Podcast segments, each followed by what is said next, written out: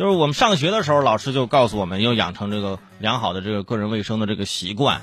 小时候经常呃学校组织一些大扫除，我当年非常的积极，啊，就是擦墙。呃，擦玻璃是不是？擦凳子、擦地，各种的那一顿暴擦，是不是就跟那个脱口秀大会的卡姆似的，是吧？一顿暴擦，擦的锃光瓦亮，是不是？但是现在啊，你会发现有些学校啊，这个大扫除啊，这扫除的呢，这有点过了啊。最近有学生爆料说，郑州啊有个幼儿幼儿师范啊高等专科学校，让这个学生啊轮流打扫学校卫生，不仅需要扫垃圾、擦垃圾桶和擦空调外机。还要学生将学校操场的地砖缝啊，这个缝隙抠干净，不能有泥土，否则扣分要把水泥抠出来啊。学校老师说啊，抠地缝也属于打扫卫生，是为了整体的干净。我看到这个新闻啊，我也想在地缝里啊找找，那地缝里这土把水泥抠出来，那你给我工具啊，是不？拿什么抠？拿手抠吗？是不是？你说地缝抠地缝里的土有什么意义呢？难道是让学生提前适应今后吃土的生活，还是？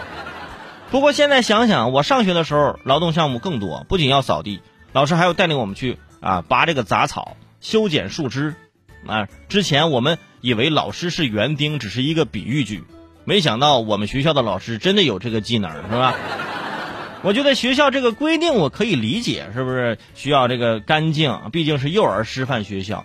那以后出来呢，呃，就是也要跟小孩子接触啊，不提早在学校经受这种无理的要求，以后在工作的时候怎么能够适应呢？是不是？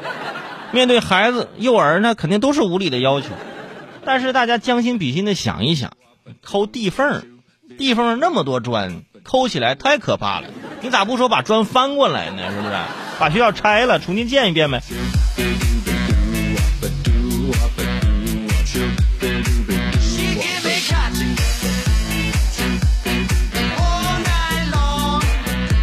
而且有些时候啊，这些检查只会有那么一段时间特别的严格。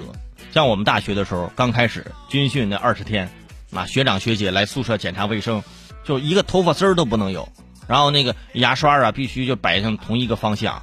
然后这学学长还钻到床底下，用手抹一下那墙根儿，如果有灰还是不行，会扣分。但是军训一结束，被子都不叠了。后来我又去我学长那寝室，我，那寝室我都进不去。